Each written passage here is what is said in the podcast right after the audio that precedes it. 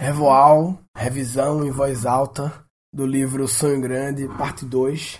Fiz um, um episódio só para prefácio desse bagulho aqui. Vamos continuar. Basicamente, esse é um livro que conta a história dos caras, né? Como eles saíram de um banco de investimento, banco garantia, aí compraram lojas americanas, aí compraram a Brahma, aí compraram a Antártica, aí compraram que faz a Stella Artois, que é a belga, compraram meio fusão Aí depois compraram Budweiser.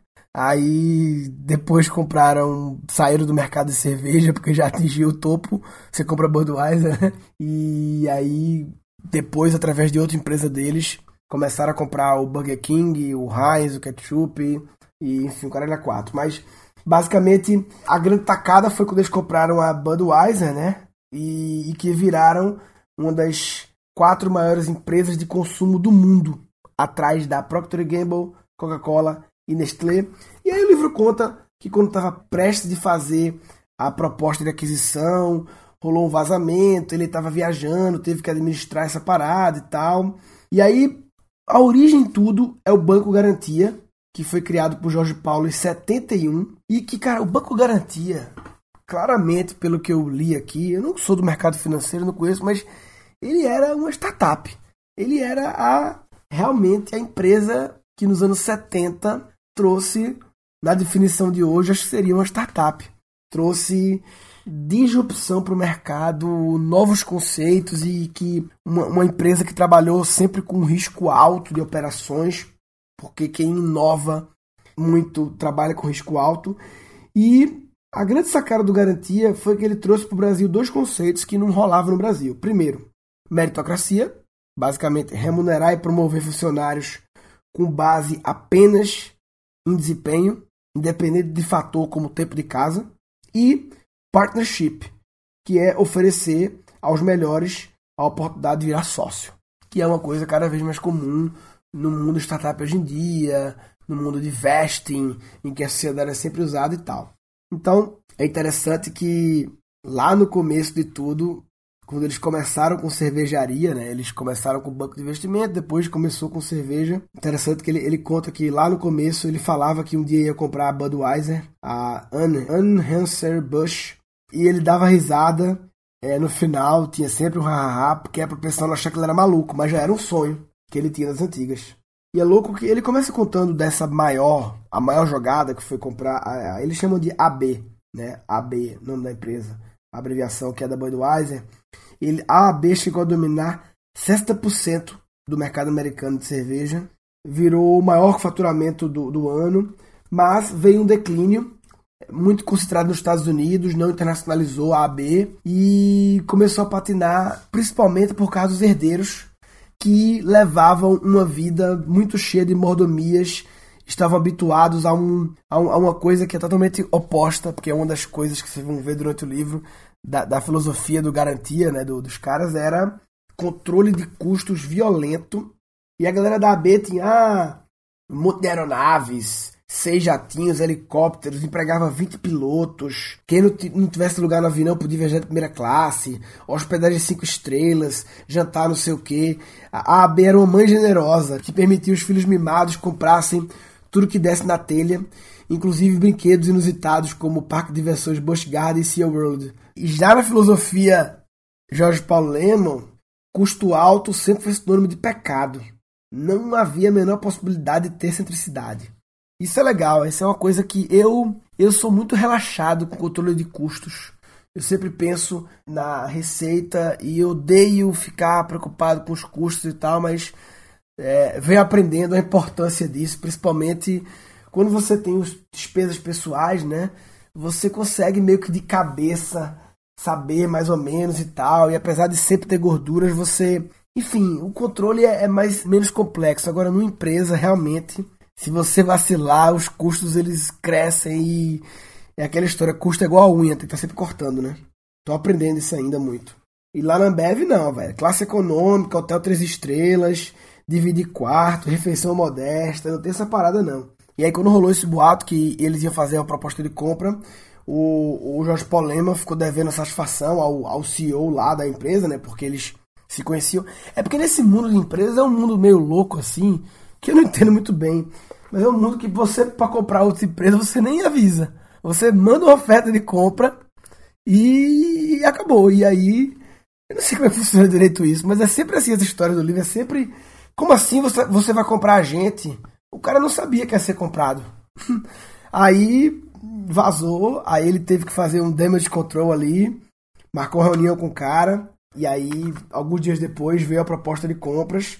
É porque quando a empresa é capital aberto, pelo que eu entendi, você quando faz aquela oferta, como é uma empresa capital aberto, ela, se a oferta for muito boa, eu entendo que ela é obrigada a aceitar, senão causaria um problema com todos os, os microacionistas, né? É muito bom, né? As lições de negociação, né? Porra, negociação é uma arte que você tem que saber jogar o jogo, né? Então, eles botaram preço alto na ação, mas também sabiam que tinha que valorizar a parte de tradição, senão ia ter resistência. Então, é, tanto resistência da, da própria AB que está sendo vendida, como a opinião pública. Então, é, eles tinham que abrir mão de, de deixar alguns símbolos de poder, como a localização do quartel-general da empresa, as primeiras letras do nome, AB. Então, assim, uma guerra de vaidade só atrapalharia a negociação. Então, a, a importância de você entender a mente da outra parte, né? O tamanho do ego e você colocar essa negociação.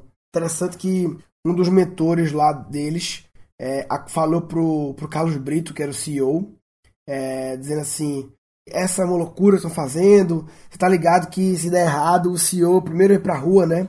E Brito falou assim: se eu fizer as coisas certas com meu time e mesmo assim o outro lado resolver não vender, não acho que o conselho vá botar a culpa em mim. Claro que se eu fizer besteira, a história é outra. Aqui as pessoas tomam mais riscos e são em grande porque sabem que não vão ser crucificados se alguma coisa der errado, desde que sigam o que foi planejado em conjunto. Foda, né? Ou seja, um ambiente é uma cultura de fracasso, que tanto falam, uma cultura que permite as pessoas ousarem, desde que seja com ética, sem sacanagem e conforme combinado, pô, vai-te embora, papai né? E se der errado, deu errado, né? Enfim, o, na época, essa questão de querer comprar a Budweiser virou um problema nacional nos Estados Unidos. Até Barack Obama, Obama chegou a dizer que seria uma vergonha vender para uma companhia estrangeira. E eles, o Carlos Brito teve que ter uma reunião com um senador, uma senadora americana, é, com um monte de imprensa, e para explicar essa história. E ele imagina, né? Ter que explicar, ó, a gente aqui do Brasil vai comprar o símbolo americano de poder, a Budweiser, e é isso aí, né? Como é que se explica isso pro americano que é? E ele falou, ó, o objetivo era criar uma única empresa que fosse melhor que as duas separadas. Queremos levar a Budweiser para o mundo inteiro, porque era pouco internacionalizada, e dar mais oportunidade para pessoas fodas. Compromisso, não fechar a fábrica, manter o nome da empresa, manter a sede de São Luís e tal. Enfim, esse era o argumento. Vamos fazer uma empresa melhor do que as duas separadas. E aí, no fim das contas, teoricamente, a nível de, de números, né?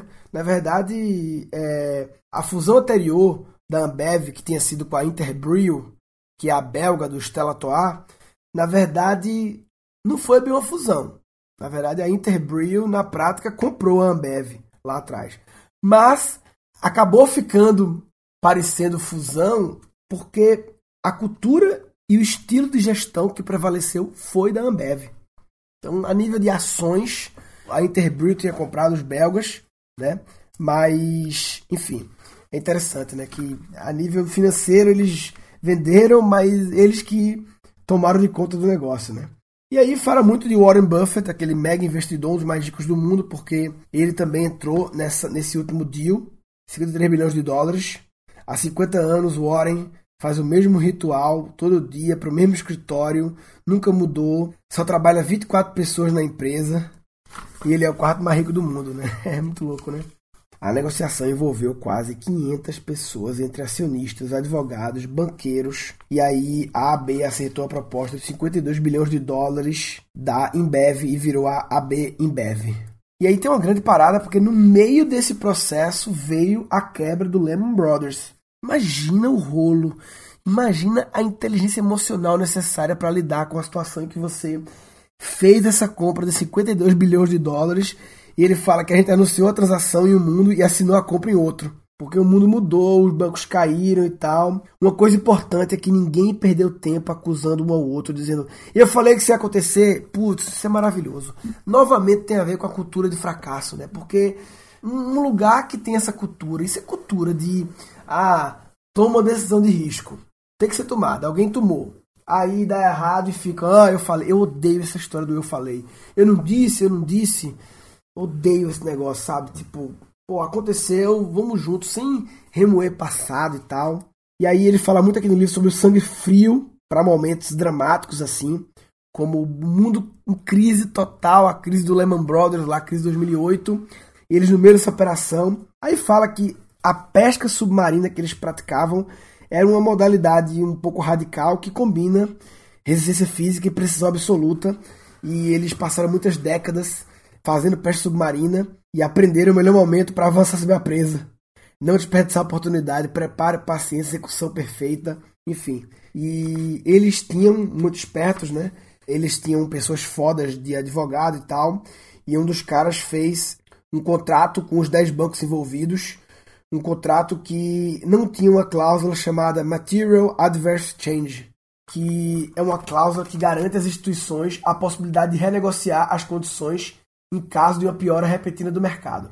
Como os bancos não tinham essa cláusula, foram obrigados a manter as condições antes da crise e não podiam abandonar o barco, ou seja, acordo bem amarrado. Também teve uma dose de sorte, porque nenhum dos bancos envolvidos no consórcio quebrou, como Lehman Brothers.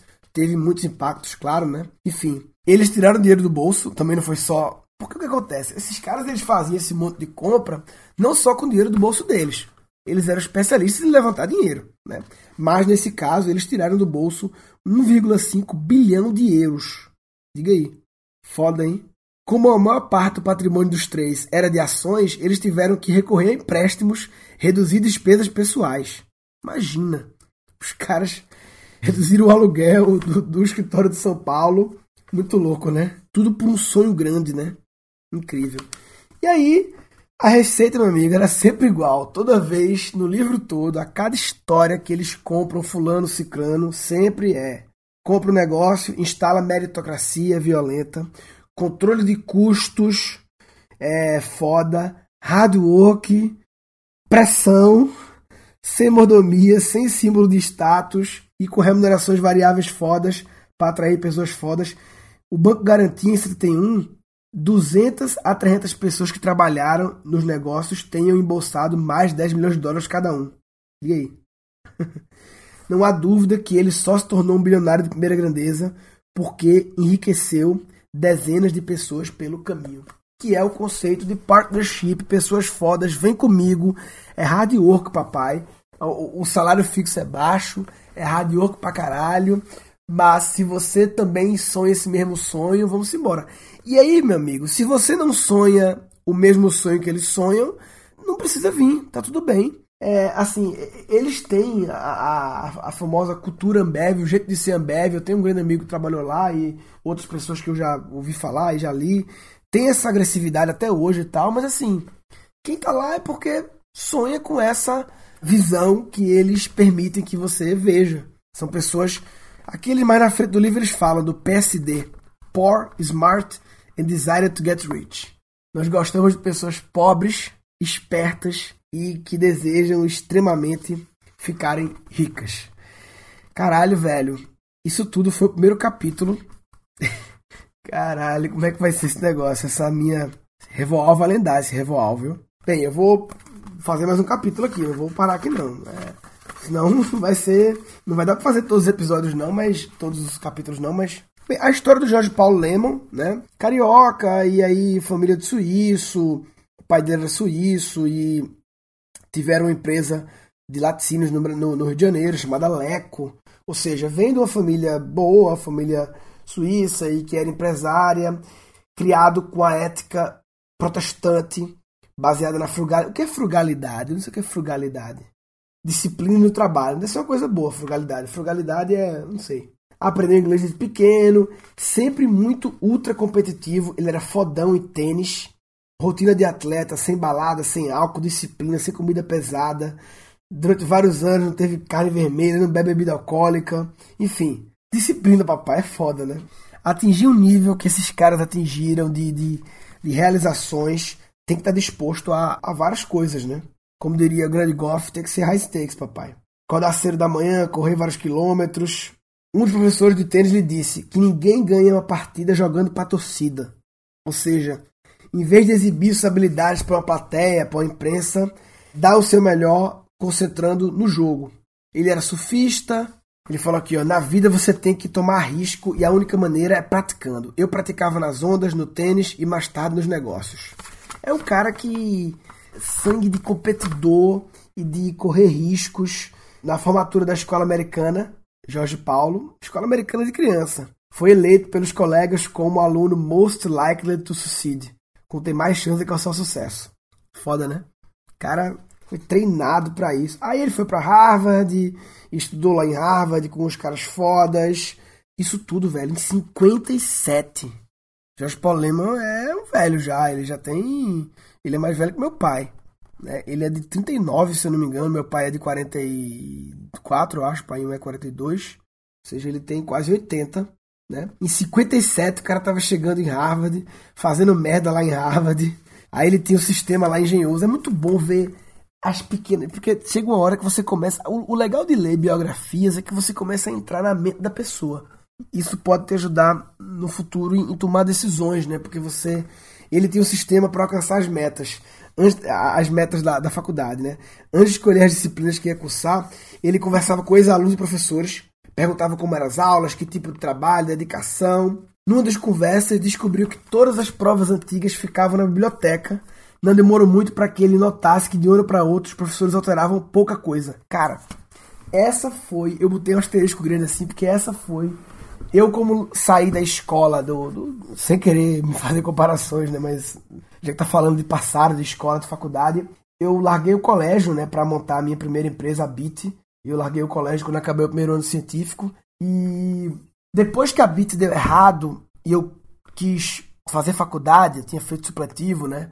queria fazer faculdade legal, ou seja, fui fazer cursinho. Uma das coisas que eu pensei na época foi assim, porra, existem as provas dos anos anteriores inteiro. Se eu for capaz de tirar, porque para passar no vestibular você tem que tirar, sei lá, em administração, tinha que tirar uma nota, sei lá, 7,5, 8, né? Se acertar 80% das coisas, você passaria.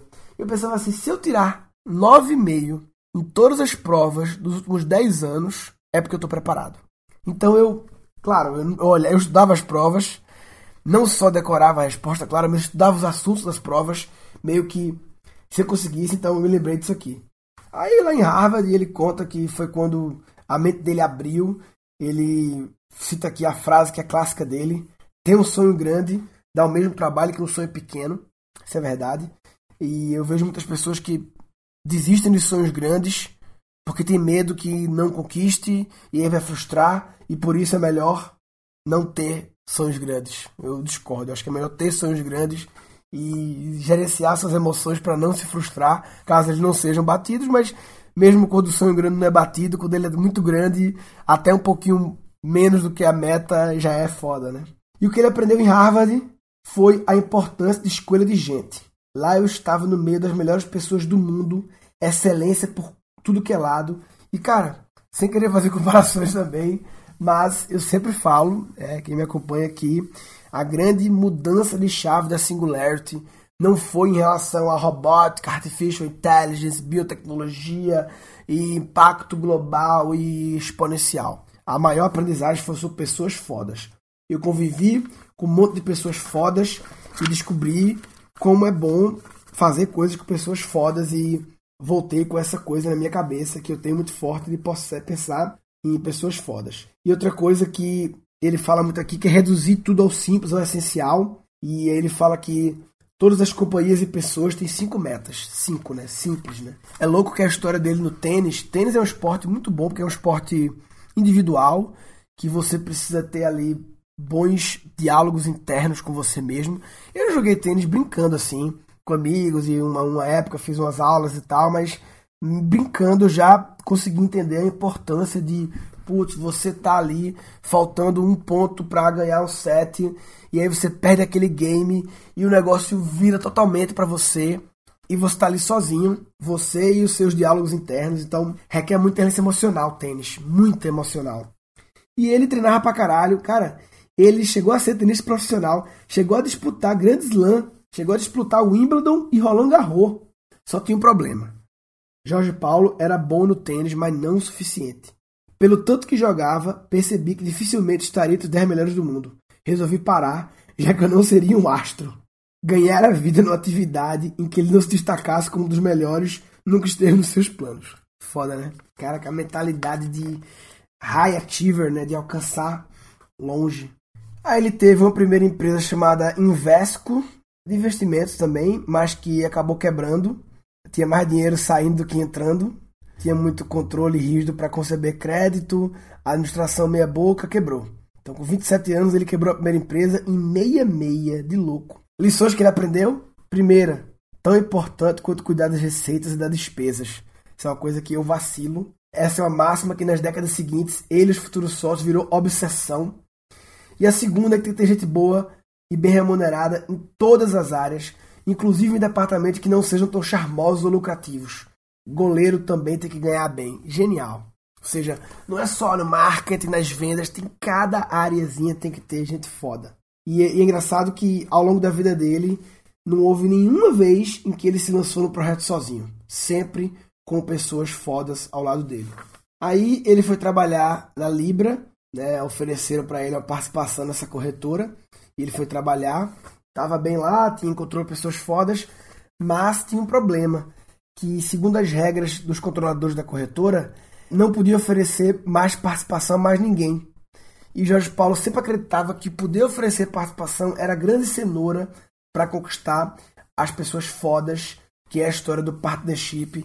Isso foi uma coisa também que em vários momentos ele, quer dizer, em todos os momentos ele sempre fez muito isso, né? Da sociedade para a galera de acordo com os desempenhos e tal. E é engraçado, não lembro agora qual foi o negócio que foi citado mais na frente do livro, que era um negócio que também por algum motivo não podia da sociedade e ele não acreditava.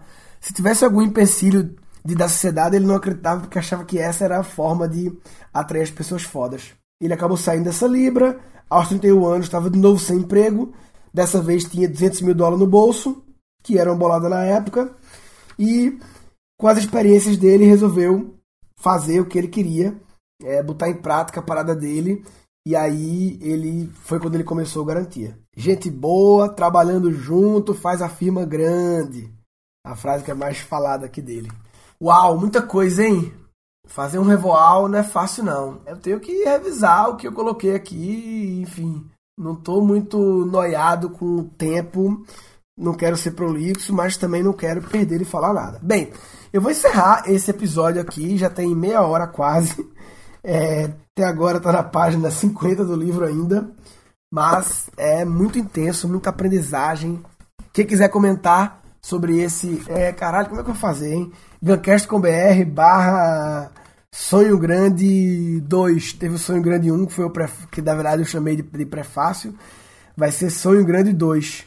Esse, o nome desse episódio aqui agora. É difícil fazer um resumo né, do episódio, né? Porque são tantos micro insights que rolam, né? tantas micro insights ao mesmo tempo. Mas, caralho, não sei, é tanta coisa aqui. É, para mim, eu vou dizer o que ficou para mim. Essa parte de controle de custos. A obsessão de controle de custos é uma coisa que eu não, não tenho nem de longe. Pelo contrário, eu tenho. Odeio ficar falando sobre isso. Mas é fundamental, senão o bagulho vai aumentando e quando você vê, não tem modelo de negócio que segure isso aí. Então, como um dos três falou na frente do livro, né, que ficou clássico também essa frase, custo é igual a unha, né, tem que estar tá sempre cortando, que o bicho vai sempre crescendo. Então, dentre os vários insights, eu vou resumir com esse, porque acho que é o que mais conectou para mim, né? É, então, se você não está controlando os custos é, e cortando constantemente como unha, você está de brincadeira na tomateira. Ah, tá de brincadeira na tomateira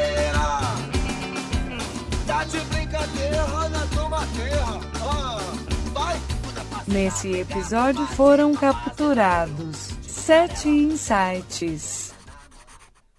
Já na filosofia Jorge Paulo Leman, custo alto sempre foi sinônimo de pecado.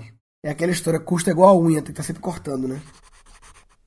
Aqui as pessoas tomam mais riscos e sonham grande porque sabem que não vão ser crucificados se alguma coisa der errado, desde que sigam o que foi planejado em conjunto. Ter um sonho grande dá o mesmo trabalho que um sonho pequeno.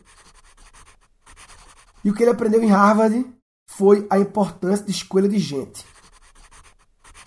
Ele fala muito aqui que é reduzir tudo ao simples, ao essencial, tão importante quanto cuidar das receitas e das despesas. Gente boa, trabalhando junto, faz a firma grande. Falou, papai.